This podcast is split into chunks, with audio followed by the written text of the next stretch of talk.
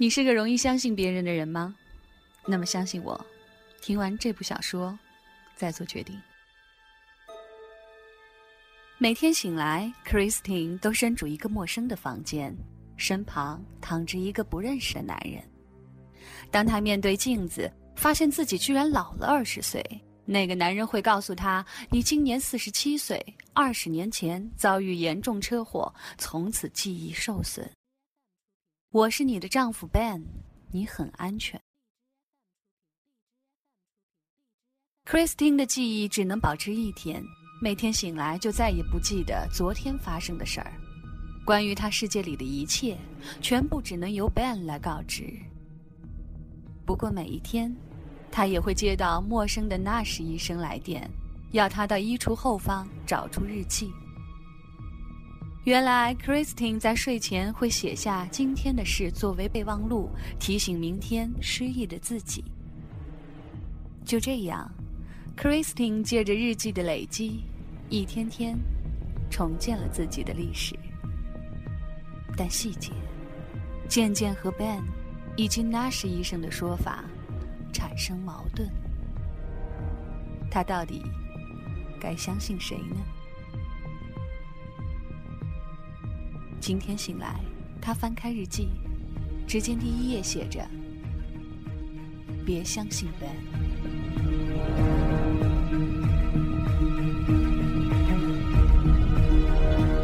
英国《泰晤士报》誉为本年度最值得喝彩的作者沃特森为你讲述：“别相信任何人。”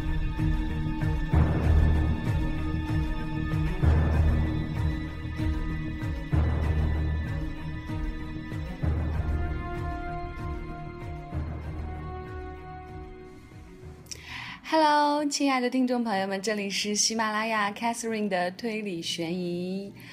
当当当当，我们终于迎来了这本来自于英国作家 Watson 的《别相信任何人》大结局篇。这一期我们会知道女主角最终的命运如何，也会知道她这段错误的或者说不该的爱情，在最后将会迎来怎样的局面呢？你关心他吗？能让我们今天一起进入最后的，别相信任何人。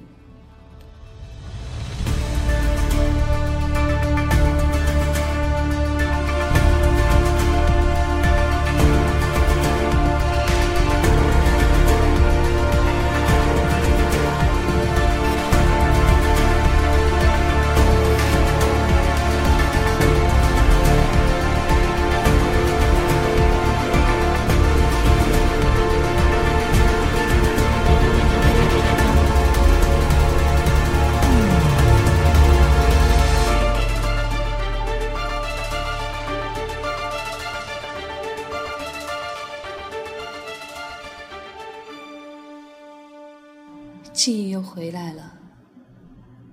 我们坐在一辆车里，在一个夜晚，我在哭，他注视着窗外，一句话也不说。说几句吧，随便什么，Michael。你不是真那么想的，你不能。我很抱歉，我爱 Ben，我们之间有问题是的，但我爱他。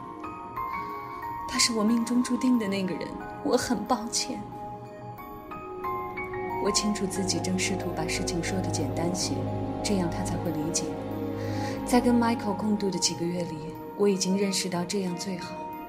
复杂的事情会让他困惑。他喜欢有序、规范，有精确的比率，有可以预测的结果。再说，我不想陷入细节的纠缠。是因为我去了你家，对不对？对不起，Chris，我不会再那么做了，我保证。我只是想见你，我想向你的丈夫解释。是 Ben，你可以说出他的名字。他叫 Ben。Ben，他说的，似乎第一次尝试从嘴里吐出这个名字，却发现并不舒服。我想向他解释清楚，我想告诉他真相。什么真相？你不再爱他了，现在你爱的是我，你想跟我在一起，这就是我想说的。你难道不明白？即使你说的是真的，事实还不是这样。要跟他说这些的人也不应该是你，应该是我。你无权突然跑到我家去。我一边说话一边想，当时能够逃脱真是幸运。Ben 在洗澡，Adam 正在餐厅里玩，于是我有机会在他们两人注意到 Michael 的到来之前把他劝了回家。正是在那天晚上，我下定决心，必须结束这场外遇。我得走了，我说着打开车门，迈上了历史地面。我很抱歉。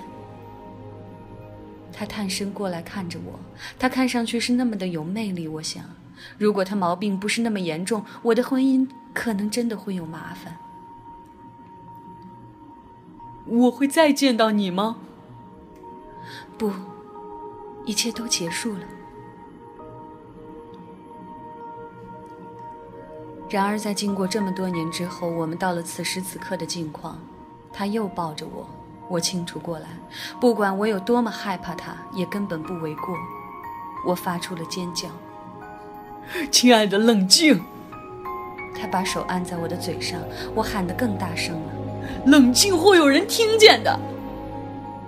我的头朝后仰去，撞上了身后的暖气片。隔壁酒吧的音乐节拍毫无变化，现在只怕是更大声了。他们不会，他们永远也听不见我的声音。我又喊了起来：“住嘴！”他打了我，不然便是使劲晃了我。我开始恐慌，我的头又撞上了温暖的金属片，我吓得说不出话。我抽泣了起来：“放开我，求你！”我恳求着，他稍稍松开了手，不过我仍然无法挣脱他。你是怎么找到我的？过了这么些年，你是怎么找到我的？找到你，呵 呵我从未失去过你，我一直注意着你，自始至终我都在保护着你。你去探望我了？去了哪些地方？医院？伟林之家？可是。不是总去，他们不让我去。不过有时候我会告诉他们我是去探望别人的，或者告诉他们说我是个志愿者，只是为了见你，确保你没有事儿。在你最后待的地方比较容易，那么多窗户。我感觉到身上起了一阵寒意。你监视我，我必须知道你还好，克瑞斯。我必须保护你，所以你又回来找我了，是这回事吗？你在这里做的，在这个房间里做的还不够吗？当我发现那个混蛋离开了你之后，我只是不能就这样把你扔在那个地方。我知道你会想和我在一起，我知道这样对你最好。哦，我不得不等上一段时间，直到我确信再也没有试图拦住我的人。不过，除了我，谁又会来照看你呢？他们就让我跟你走了。毫无疑问，他们不会让我跟一个陌生人走的。我想知道他说了什么谎，骗得他们让他带我离开。接着记起了我在日志中读到过纳什医生曾经告诉我韦林之家的女职员说过的话。他知道你回去跟贝恩一起生活之后非常开心。一幕图像随之浮现了，一幕回忆。我的手握在 Michael 手中，而他在签署一份表格。办公桌后面的女人冲着我微笑。我们会想念你的，Chris。不过你在家里会很快乐，跟你的丈夫在一起。他看着 Michael。我追随着他的目光，我不认得那个牵着我的手的人，但我知道他是我嫁的男人，他一定是。他已经告诉我他是的。哦，我的天哪！你冒充 Ben 有多久了？他貌似一副惊讶的表情。冒充？是的，冒充我的丈夫。他看上去一脸迷茫，我不知道他是否已经忘记他不是 Ben。接着，他的脸沉了下来，样子很难过。你以为我想这么做吗？我不得不这样，这是唯一的办法。他的手臂稍稍放松了一些。这时，一件奇怪的事情发生了，我的脑子不再飞转，而且尽管仍然害怕，我的心里却涌进了一股奇怪的平静感。一个念头没头没脑的冒了出来：我要打他，我要逃避，我必须逃走。Michael，我理解，我明白，那一定很不容易。你真的理解？是的，当然，我很感谢你来找我，给了我一个家，一直照顾我。真的？是的。如果你不来的话，我会在哪儿？我连想都不敢想。我感觉到他的态度软了下去，我胳膊和肩膀上的力道轻了，与之相伴的是微妙的，但明确无误的在上面轻抚的感觉。这种感觉比刚才的暴力更让我反感。不过我明白，他对逃跑更有利，因为逃跑是我唯一能够想到的事儿。我要逃，我是多么愚蠢！现在我在想，在他洗澡的时候，竟然坐在地板上读他从我这里偷去的日志。我为什么不带上日志离开呢？接着我想起来，直到读到日志结尾的那一刻，我才真正明白自己的处境是多么的危险。那个小小的声音又回来了。我要逃跑，我有个记不起但见过面的儿子，我要逃。我扭过头面对着他，摸了摸他的手背，那只手放在我的肩膀上。为什么不放开我，然后我们可以，可可以谈谈该怎么办？不过克莱尔怎么办？他知道我不是 Ben，你告诉他了，他不会记得的。我铤而走险地说了一句，他哈哈大笑起来，声音哽咽而空洞。你总是像对一个傻子一样对我，我不傻，你知道吗？我知道会出什么事儿。你告诉他了，你毁了一切。不，我可以给他打电话，我可以告诉他我弄错了，当时我忘了你是谁。我我可以告诉他，我原以为你是 Ben。可是我错了，我几乎相信他觉得这行得通。可是他说，他不会相信你的，他会的。我说道，尽管我知道他不会，我保证。那当时你为什么一定要打电话给他呢？他的脸上笼罩着怒意，握着我的两只手开始收紧。为什么，Chris？为什么？我们原本过得不错，一直到那个时候过得都不错。为什么？别，你弄痛我了。然后他打了我，我听见他的手扇在我脸上的声音，随之感觉到一阵突如其来的疼痛。我的头扭了过去，我的下颚裂开了，痛苦的撞上了上颚。你他妈的敢再叫我那个名字试试？Michael，我急匆匆的说，仿佛能够抹掉我的错误。Michael，他不理我。我烦透了当 Ben 了。从现在开始，你可以叫我 Michael，好吧？Michael，这就是我们回到这儿的原因。这样，我才能抛下过去的一切。你在你的日志里写，只要想得起多年以前在这儿发生过什么，你就能找回回忆。嗯，我们现在在这儿了，我绊倒了，Chris。记起来。我不敢相信。你希望我记起来吗？是啊，当然了，我爱你，Chris。我要你记起来，你有多么爱我。我希望我们能够再在一起，好好的。我们原本就该应该那样。我不想再当 Ben 了。可是，他回头看着我。明天我们回家之后，你可以叫我 Michael。他又晃着我，他的脸离我的脸只有几英寸。好吗？我闻得到他呼吸里传出的酸味儿，还有另一种味道。我不知道他是否喝过酒。我们会没事儿的，对吧，Chris？我们会向前看，向前看。我的头很痛，鼻子里涌出了什么东西，是血。我想，尽管我不能肯定，我无法再保持冷静了。我提高了音量，声嘶力竭地喊着：“你想要我回家向前看？哼，你他妈的绝对是疯了吧！”他伸手死死地盖住我的嘴，我发现他松开了我的胳膊，我猛地向他打去，打到他一侧的脸，尽管并不重，不过这个动作让他大吃一惊，他向后跌倒，放开了我的另一只胳膊。我跌跌撞撞地站稳，贱人！他喊道。可是我向前迈了一步，越过他向门口走去。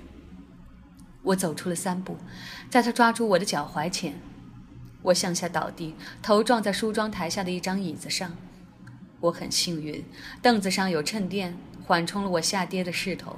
可是我落地时扭到了自己，疼痛猛然爬上了我的后背，冲上了脖子。我担心自己摔断了什么东西。我向门口爬去，但他仍抓着我的脚踝。他咆哮着把我往后拖，接着他的身体山一样的压到了我的身上。他的嘴唇离我的耳朵只有几英寸。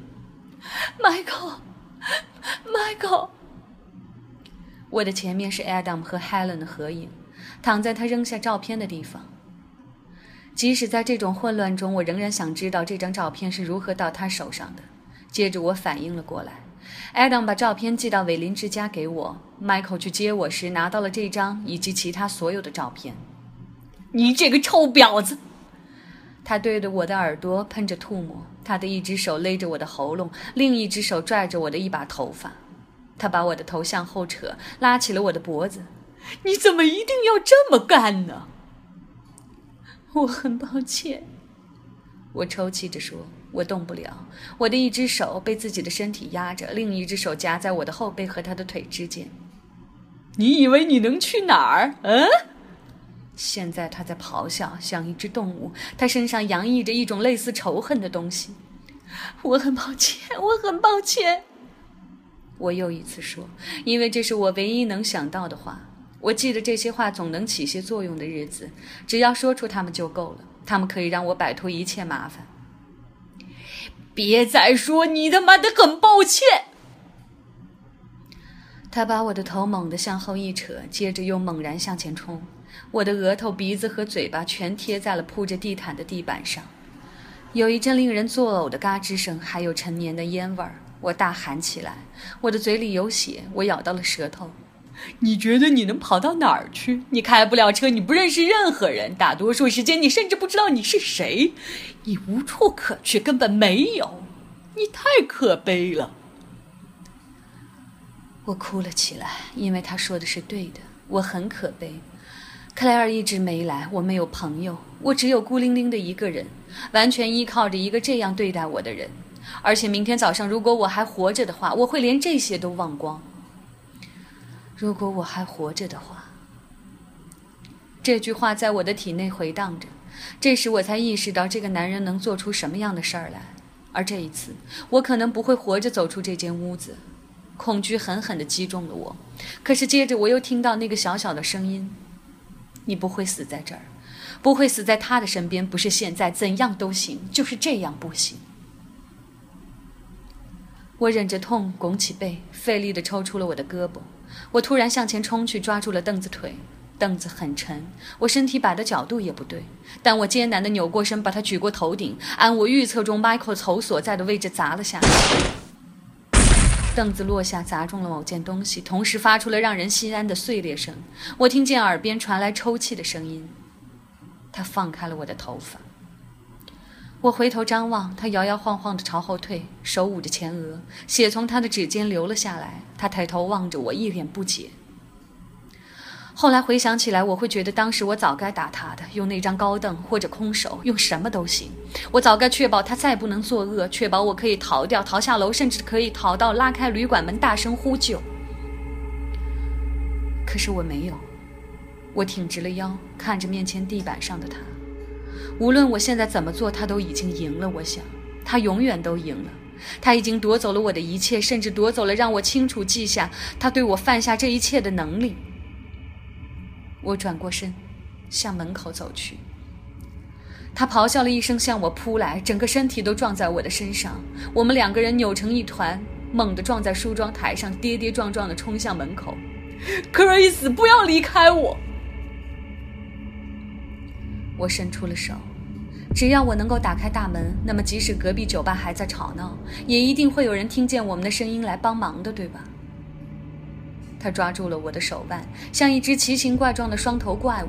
我们两人一点点地向前挪动着，我拖着他。Chris，我爱你！他在嚎叫，这种腔调再加上他说的那些荒谬的话，刺激着我继续向前。我快到了，很快我就能走到门口。这时，事情发生了。我记起了那天晚上，在许多年以前，我在这个房间里，站在同样的位置，向同一扇门伸出了一只手。很可笑的，那时候我正在欢笑着，墙壁反射着蜡烛发出的柔色的橙色的光芒。我到达时，房间里已经布置着点燃的蜡烛，空气里略有一丝玫瑰和非洲菊散发出的隐隐甜香。花束放在床上。我会在七点左右上楼来，亲爱的。花束上别着的纸条写着：“尽管我好奇了几秒钟，Ben 在楼下做什么，却也为在他到来之前有几分钟独处的时间感到高兴。我有机会理清思路，好好反思我曾经离失去他有多近。结束跟 Michael 的外遇是多么让人松了一口气，我又是多么幸运能够和 Ben 一起重新开始新的生活。”我怎么会曾经跟 Michael 在一起呢？Michael 永远也做不到 Ben 能够做的一切。在海边的一家旅馆里定下了惊喜之夜，以此向我表达他有多么爱我。而且尽管我们最近有所分歧，这一点却从未更改。Michael 对爱的需求是秘而不宣的，我已经发现，在他身边的一切都是考验。感情必须经过考量，给予与收获两相比照。然而二者的失衡往往令他失望。我摸着门的把手，扭开它，把门拉开。Ben 已经把 Adam 留给祖父母带了。我们面前是整整一个周末，无牵无挂的一个周末，只有我们两个人。亲爱的，我刚刚开口要说，可是那个词儿卡在了嗓子里。站在那儿的不是 Ben，是 Michael。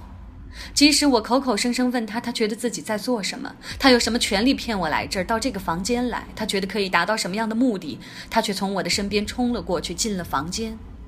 我在想，你这鬼鬼祟祟的混蛋，你怎么敢冒充我的丈夫？你还有没有一点自尊？我想到了家中的 Ben 和 Adam，现在 Ben 会奇怪我在哪儿，也许他很快就会叫警察。我是多么愚蠢，跟任何人都没打声招呼就上了火车到这儿来，蠢到相信一张打字机打出的纸条，即使上面撒了我最喜爱的香水，会来自我的丈夫。Michael 说话了：“如果早知道是来见我的话，你会来吗？”我大笑起来：“当然不会，一切都已经结束了，我已经告诉过你了。”我望着那些鲜花，看着他还握在手里的那瓶香槟，一切都透露出浪漫和诱惑的气息。上帝呀，你真的以为你可以把我骗到这儿来，给我些花和一瓶香槟，然后就万事大吉了？这样我就会扑进你的怀抱，一切就都会回到过去？哦，你疯了，Michael，疯了！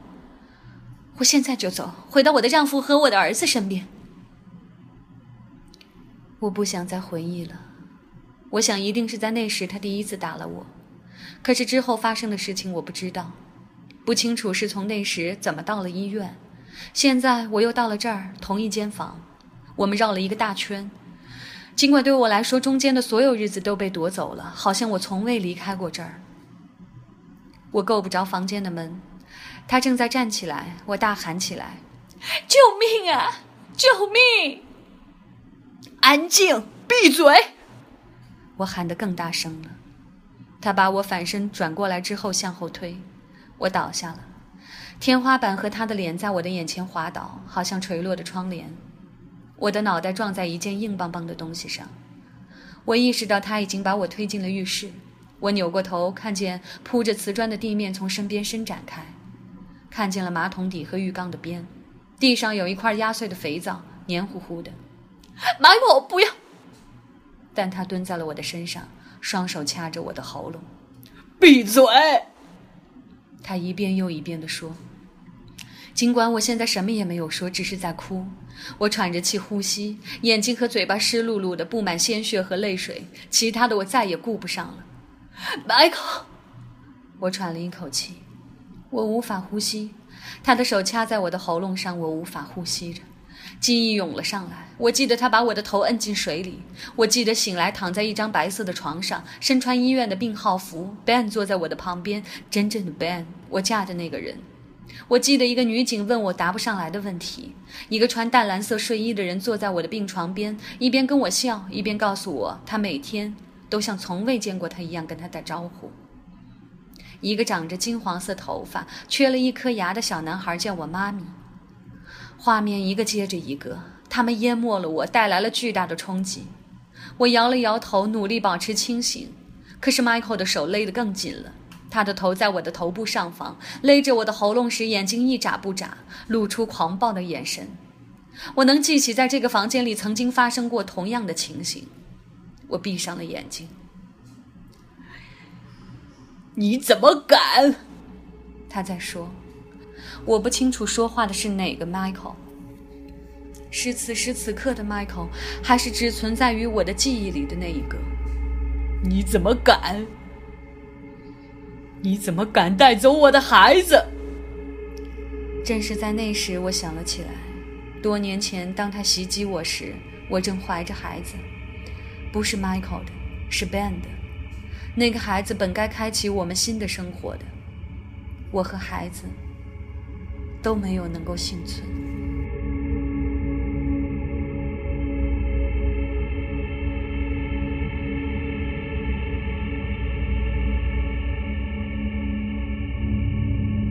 我一定是昏了过去。再次清醒时，我坐在一张椅子上，我的手动不了，嘴里感觉毛茸茸的。我睁开了眼睛，屋子很暗，只有月光从拉开的窗帘淌进来，还有黄色路灯的反光。Michael 坐在我对面的床边上，手里拿着一件东西。我想要说话，却说不出来。我意识到嘴里塞着什么东西，一只袜子，也许是。记得牢牢的，好好的。这时我意识到，我的两只手腕被绑在了一起，脚踝也是。这正是他一直以来想要的东西。我想，不作声、不能动的我，我挣扎着。他注意到我已经醒了过来，他抬起头，脸上是痛苦和悲伤的表情，凝视着我的眼睛。我只感觉到了仇恨。你醒了。我不知道他是否打算说些别的。或者他是否能说出些别的来？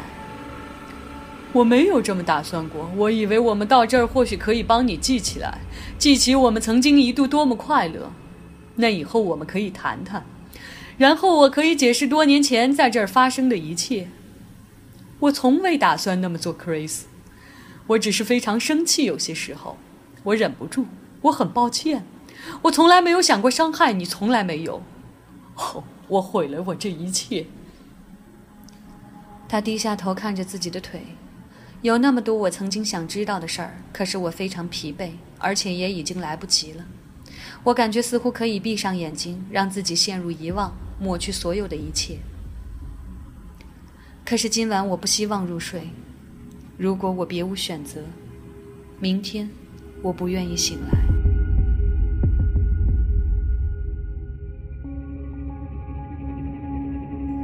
是在你告诉我你怀了孩子的时候，他没有抬起头，恰恰相反，他对着自己衣服上的褶皱轻声说着话。我不得不全神贯注，才能听清楚他在说什么。我从来没有想过我会有孩子，从来没有。他们都说。他犹豫着，似乎改变了主意，认定有些事儿最好还是不要告诉别人。你说孩子不是我的。但我知道是的，一定是你。一想到你仍然要离开我，把孩子从我的身边带走，我可能再也见不到他了。我简直受不了，我受不了，Chris。我仍然不知道他想从我的身上得到些什么。你以为我不后悔吗？为我所做的一切，我每天都在后悔。我看着你是如此迷茫，如此不开心。有时候我躺在那儿，在床上，我看见你醒过来，你看着我，我明白你不知道我是谁。这时我能感觉到失望和羞愧，它从你身上一波波的传来，很伤人。因为我心里清楚，如果有选择的话。现在的你绝对不会再跟我同床。接着你起床去洗手间，我知道几分钟后你会回来，你会变得非常困惑、非常不开心、非常痛苦。现在我知道，即使是这样的生活也快结束了。我读过你的日志，我知道你的医生现在已经明白了真相，或者他很快就会明白。还有 Claire，我知道他们会来找我的，他们会千方百计的把你从我身边带走。Ben 不想要你，可我想，我想照顾你。拜托，Chris，请记住，我是那么的爱你。然后你可以告诉他们，你想和我在一起。他指着散落在地板上的我日志的最后几页。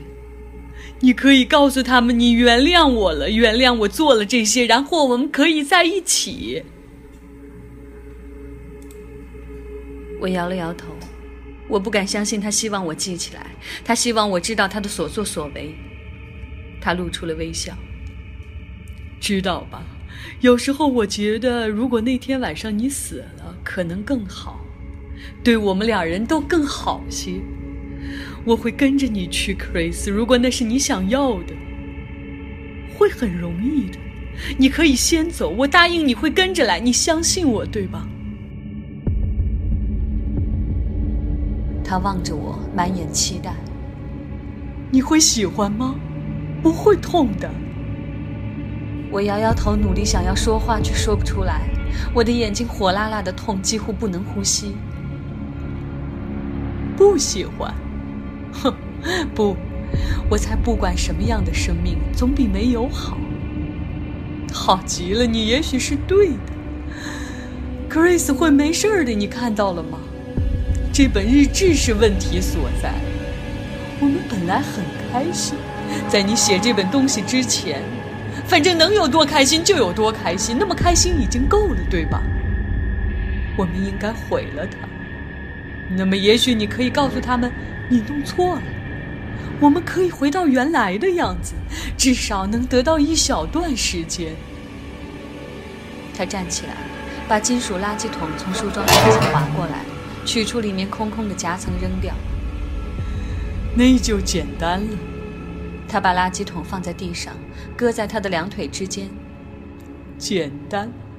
他把我的日志放进垃圾桶，拾起地板上的散叶也扔了进去。我们必须毁了它，全部一次全部了结。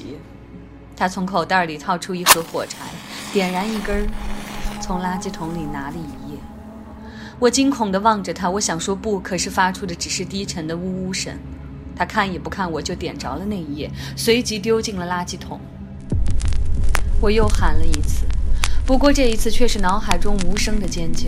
我望着自己的过去，一页页烧成灰烬，我的记忆变成了焦炭，我的日志，Ben 写给我的信，所有的一切，没有那本日志，我什么也不是。而他赢了。接下来我做的事情不在计划之中，那是一种本能。我向垃圾桶扑了过去，由于双手绑着，我收拾不住，扭成一团倒在了地上。同时听见哗啦一声，手臂上传来一阵疼痛，我以为自己会晕过去，但没有。垃圾桶翻在地上，燃烧着的纸片撒了遍地。Michael 叫喊起来，发出了一声尖叫，跪倒在地板上，不停地拍打着地面，试图扑灭火苗。我发现一片烧着的碎纸落到了床底，Michael 没有注意到。火舌渐渐舔上了床单的边缘，可是我既不能动，也叫不出声。于是我只能直直地躺着，望着火势在床单上蔓延开。床单开始冒烟，我闭上了眼睛。房间会烧起来，我想，Michael 会烧起来，我会烧起来。没有人真正知晓这里发生的故事，在这个房间里发生过的故事，正如没有人会知晓真正多年前此地发生的故事一样。历史将成为灰烬，被种种猜测取代。我咳嗽着，一阵狠命的干呕被塞在喉咙里的袜子堵住。我开始窒息。我想到了我的儿子，现在我再也见不到他，但至少死前我知道自己有儿子，而且他活得好好的，开开心心，这已经足以让我快乐。我想到了 Ben，我嫁的却又忘记了的男人。我希望见见他。经过诸般波折之后，此刻我能够记起他。我记得在屋顶 party 上遇到的他，他在一座俯视全城的山上向我求婚。我还记得在 Manchester 的教堂里举行的婚礼，在雨中拍摄的结婚照。而且没错，我记得我爱他，我知道我真的爱他，我会一直爱他。一切渐渐沉入了黑暗之中，我无法呼吸。我可以听见火舌噼啪作响，感觉到火焰烧灼着我的嘴唇和眼睛。我永远也遇不到幸福的结局。现在我知道，不过这没有关系，没有关系。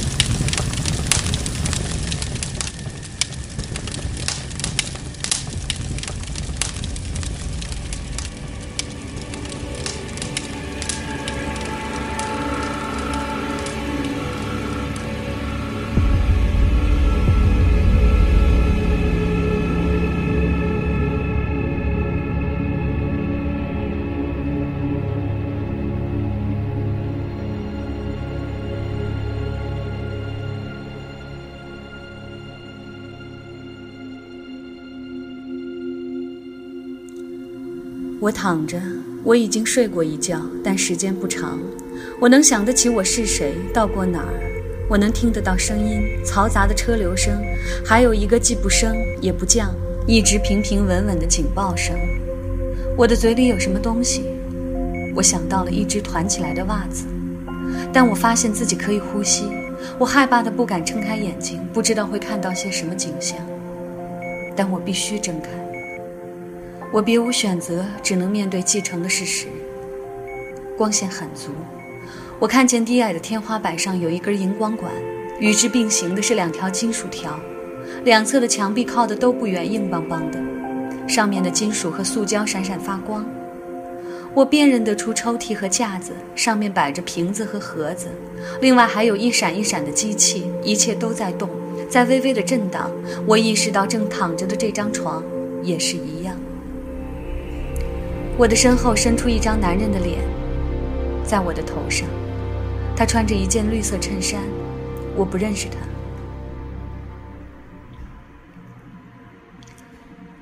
他醒了，他说道。接着，眼前出现了更多的面孔，我飞快地扫视着他们。Michael 不在其中，我稍稍放松了些。Chris，Chris 是我。这是个女人的声音，我认得她。我们在去医院的路上，你断了锁骨，不过会没事的，一切会好起来的。他死了，Michael 死了，他再也不能伤害你了。这时，我看见了说话的人，他微笑着握着我的手，是克莱尔，跟那天我看见的克莱尔一模一样，不是我刚睡醒时可能会期待见到的年轻时候的克莱尔。我注意到他戴着上次戴过的那对耳环。克莱尔，我说道，但他截住了我的话：“不要说话，尽量放松。”他握住我的手，俯身向前，在我耳边低声地说了几句，但我没有听清，听起来似乎是我很抱歉。我记得了，我记起来了。他露出了微笑，然后他向后退开，一个年轻男人换到了他的位置，他的脸型窄瘦。戴着一副宽边眼镜，有一会儿我以为他是 Ben，然后反应过来，现在的 Ben 跟我该是同样年纪。妈妈，妈妈，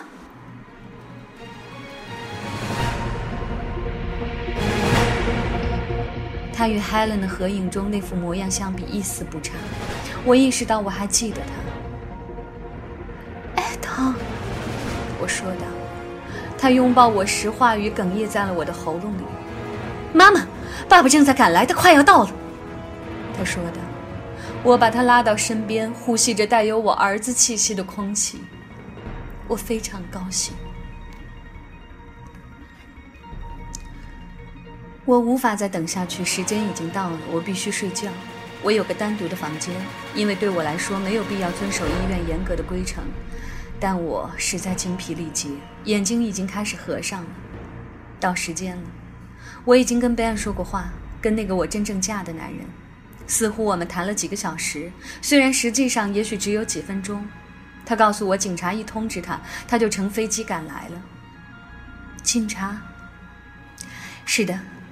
当他们发现跟你一起住的人到伟林之家认定的身份不符，他们便开始找我。不清楚是怎么找到的，我猜他们有我的旧地址，应该是从那儿着手的。那你在哪儿？他把眼镜往鼻梁上推了推。我已经在意大利待了好几个月，在那儿工作。我原本以为你一切都好，啊，我很抱歉。你不可能知道会出什么事儿。我离开了你，Chris。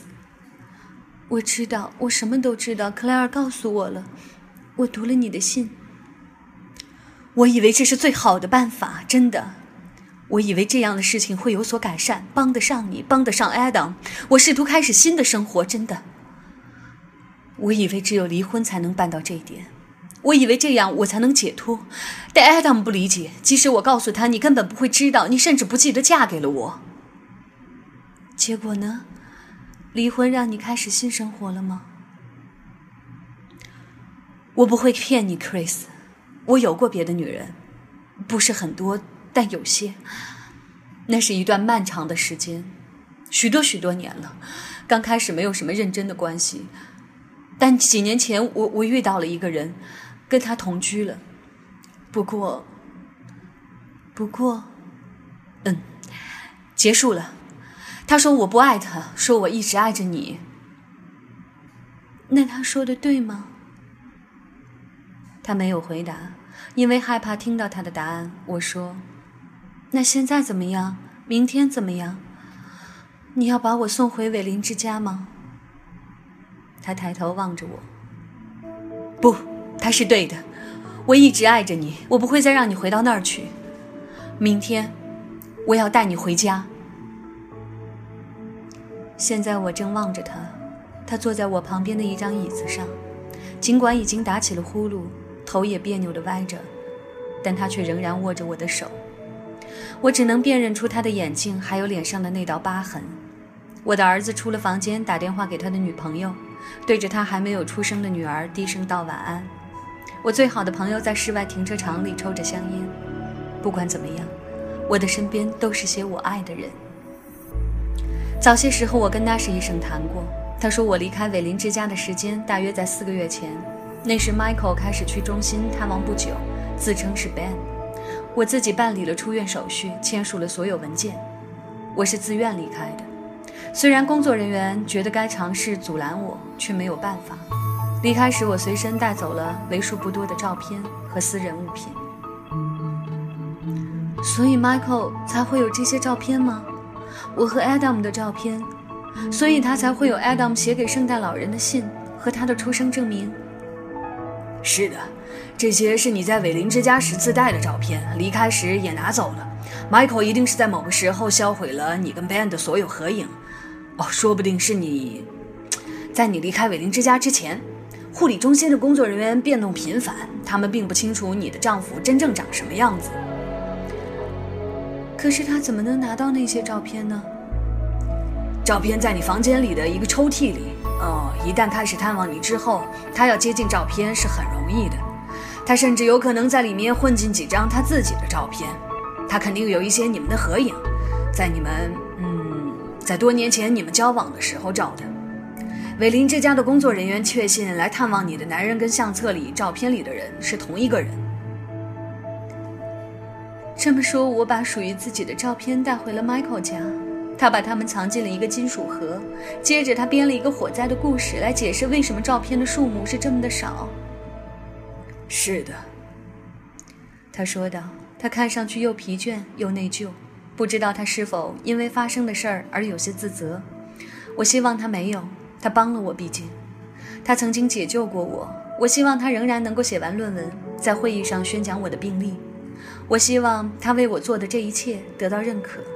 毕竟如果没有他，我不愿意去想没有他我会陷入什么样的处境。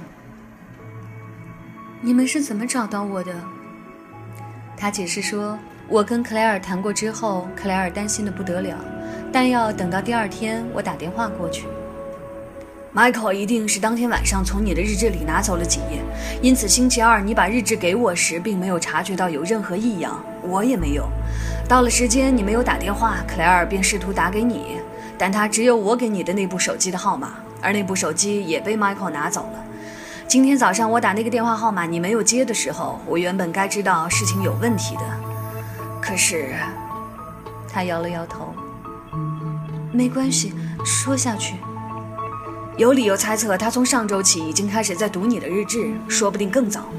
刚开始，克莱尔无法联系上 Adam，也没有 Ben 的号码，于是他打电话去了韦林之家，那边只有一个联系号码，他们以为是 Ben 的，但实际上是 Michael 的。克莱尔没有我的电话号码，甚至连我的名字也不知道。他打电话给了 Michael 所在的学校，说服他们把他的地址和电话号码给了他。可是两样都是假的，他简直是进了一个死胡同。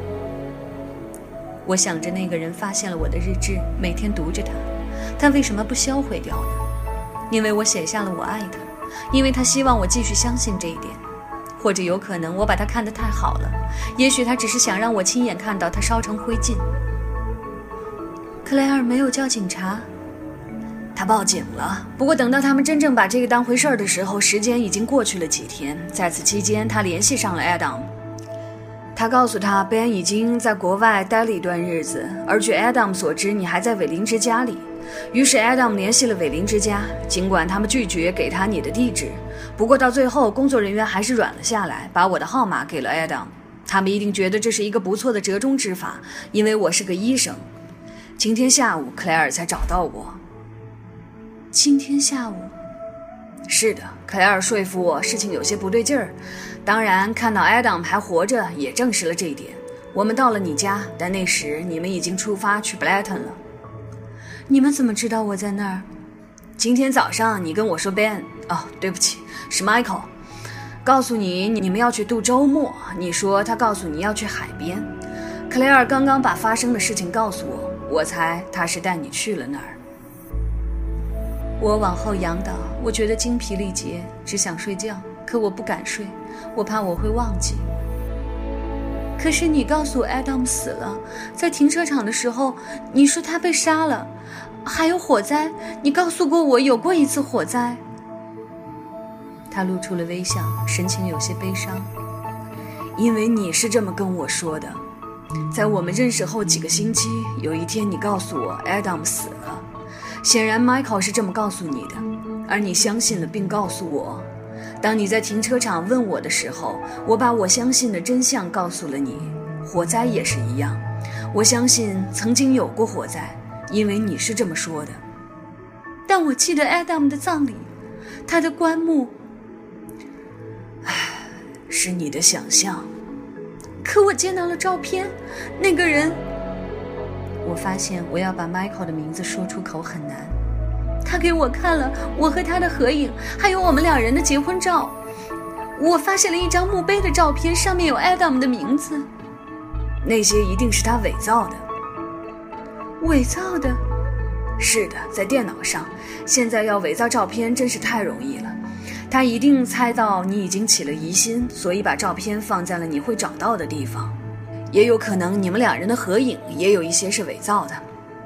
我想到了日志中多次记录到 Michael 在他的办公室里工作，难道这就是他一直在做的吗？他对我的背叛真是彻头彻尾。你还好吗？啊，是的，我想是的。我望着他，发现自己可以想出他穿另外一套西装、头发更短些的模样。我能记住事情了。什么样的事情？嗯，我记得你留另外一种发型的样子。我还认得 Ben，还有 Adam 和 Claire 在救护车上。我记得那天跟他见面，我们去了亚历山大宫的咖啡，喝了咖啡，还有他有个儿子叫托比。他露出了笑容，但那是伤心的笑容。今天你读过日志吗？是的。可是难道你看不出来吗？我能记起我没有写下的事情。我记得他戴的耳环跟他现在戴的一模一样。我问过他，他说我是对的。我能记起托比身穿一件蓝色雪风衣，袜子上有些卡通图。我记得他很不开心，因为他想要苹果汁儿，可是咖啡厅里只有橙汁儿和黑加仑。你你难道看不出来吗？有些事情我虽然没有写下来，可是我记得。他显得开心了些，但仍然一副谨慎的模样。帕克斯顿医生的确说过，他找不到导致你失忆的明显的性质性的原因。呃，似乎有可能你的失忆至少部分。跟生理原因一样，应该归结于你的经历所造成的情绪创伤。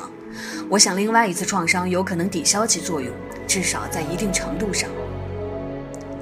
我向着他没有说出来的话奔了出去，所以我有可能康复。他目不转睛地望着我，我感觉他在权衡该说些什么。我能受得了什么真话？不得不说，这不太可能。过去短短几个星期改善了许多，但记忆并没有完全恢复。不过有可能。难道我记起一个星期前发生的事情，还不能够证明记忆已经恢复了吗？我又可以形成新的记忆了，我还能留住他们？是的，可以证明。可是，Chris，我希望你做好心理准备，效果可能并不持久，要到明天我们才会知道。等到我醒过来。是的，完全有可能。今晚一觉过去，你今天所有的回忆又都会被通通抹掉，所有新的记忆和所有旧的记忆，有可能跟我今天早上醒来时一模一样。是的，有可能。一觉醒来便会忘记 Adam 和 Ben，似乎让人无法想象，感觉仿佛成为一具行尸走肉。可是，记日志，Chris，你还带着吗？他把日志烧了，所以才起了火。太可惜了，不过这没有关系，Chris，你会没事儿的。你可以开始记另外一本，爱你的人回到你的身边了。我也想回到他们的身边，我希望回到他们的身边。我们又谈了一小会儿，他希望让我和家人多待一会儿。我明白，他只是希望我做好最坏的打算。如果我明早醒来，完全不知道坐在我身边的人是谁，不知道那个自称我儿子的人是谁的话，可是我必须相信他错了。我的记忆又回来了，我确信。我望着熟睡的丈夫，他在昏暗的房间中隐隐约约出现了轮廓。我记得我们相遇在 party 的那个晚上，我和克莱尔在屋顶上看烟花的那一晚。我记得在维罗纳度假地。他求我嫁给他时，记得我在说我愿意时心中涌起的激动，还有我们的婚礼，我们的婚姻，我们的生活。我记得这一切，我露出了微笑。我爱你，我悄声说。闭上眼睛，我沉入了梦乡。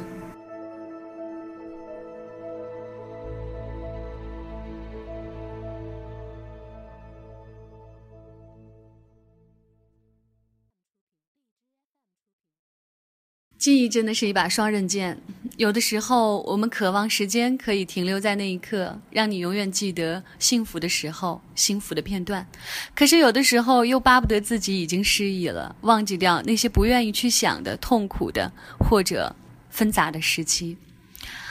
你渴望过停留在某一刻，或者从生命中抹掉某一刻吗？Catherine 倒是觉得，无论是痛还是爱。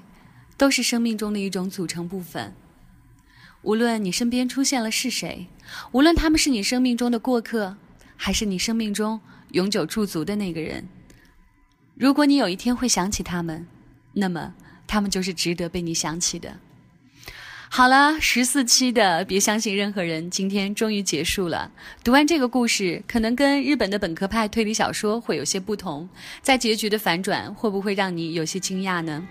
你喜欢这个故事吗？你喜欢 Catherine 为你播讲的推理悬疑吗？如果你喜欢，那要记住，一定不可以错过下周哦，我们会出新的节目了。你期待吗？我很期待。下周见，拜拜。